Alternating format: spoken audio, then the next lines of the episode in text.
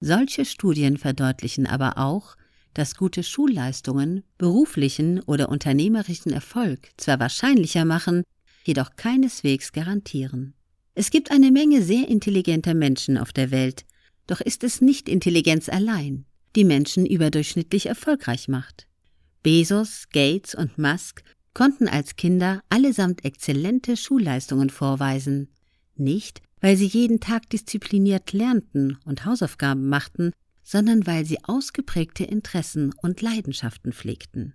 Diese Leidenschaften waren ihnen weitaus wichtiger als eine abgeschlossene Ausbildung auf dem klassischen Bildungsweg. Was diese Menschen erfolgreich machte, waren zuallererst ihre Ideen und erst im nächsten Schritt das nötige Wissen, um diese Ideen umzusetzen. Dieses Wissen haben sie sich größtenteils aber nicht im Klassenzimmer angeeignet. Das Programmieren eines Computerspiels beispielsweise steht immerhin nicht auf dem Stundenplan eines jeden zwölfjährigen Schülers, sondern im eifrigen Selbststudium.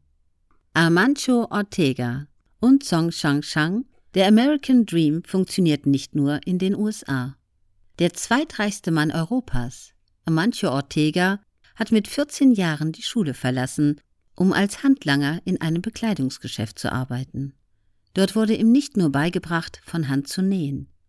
Er lernte die Textilindustrie im Detail kennen und sammelte jahrelang wertvolle Erfahrungen aus erster Hand.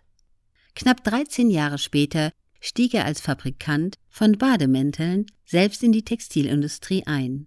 Neun weitere Jahre später gründete er das Unternehmen Confecciones Goa das erste Unternehmen der heutigen Inditex-Gruppe, zu der großen Marken wie Zara, Massimo Dutti, Pull&Bear, Stradivarius, Bershka, Oysho und weitere gehören.